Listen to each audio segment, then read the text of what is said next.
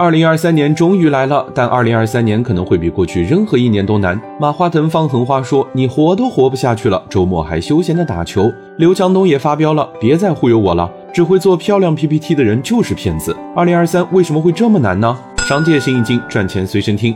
Facebook 裁员，百度和阿里也在裁员，互联网大厂都在收缩，更何况小公司了。表面上看，大家都是要降本增效，但这种大面积的收缩和精简业务，只能说明一件事情，就是几乎所有人对未来的预期都是悲观的。而这个原因其实很简单，除了全球经济疲软，回到我们国内就是人口红利不在了，年轻人的增长越来越少，而年轻人既是生产要素的供给，也是提供拉动需求的保障。现在供需两端都在下降，没有了人口红利，所有的增长套路。都会失效，所以马化腾才会说不要再谈买量了，所有产品都要先做好自然增长。所以刘强东也才会说不要再讲那些新理念、新词汇，商业就是要回归常识，回归产品、价格、服务、成本和效率。二零二三不会再有什么大风口、大红利，不要再谈什么平台、赋能、闭环，所有的战略就三个关键词：价值、成本和效率。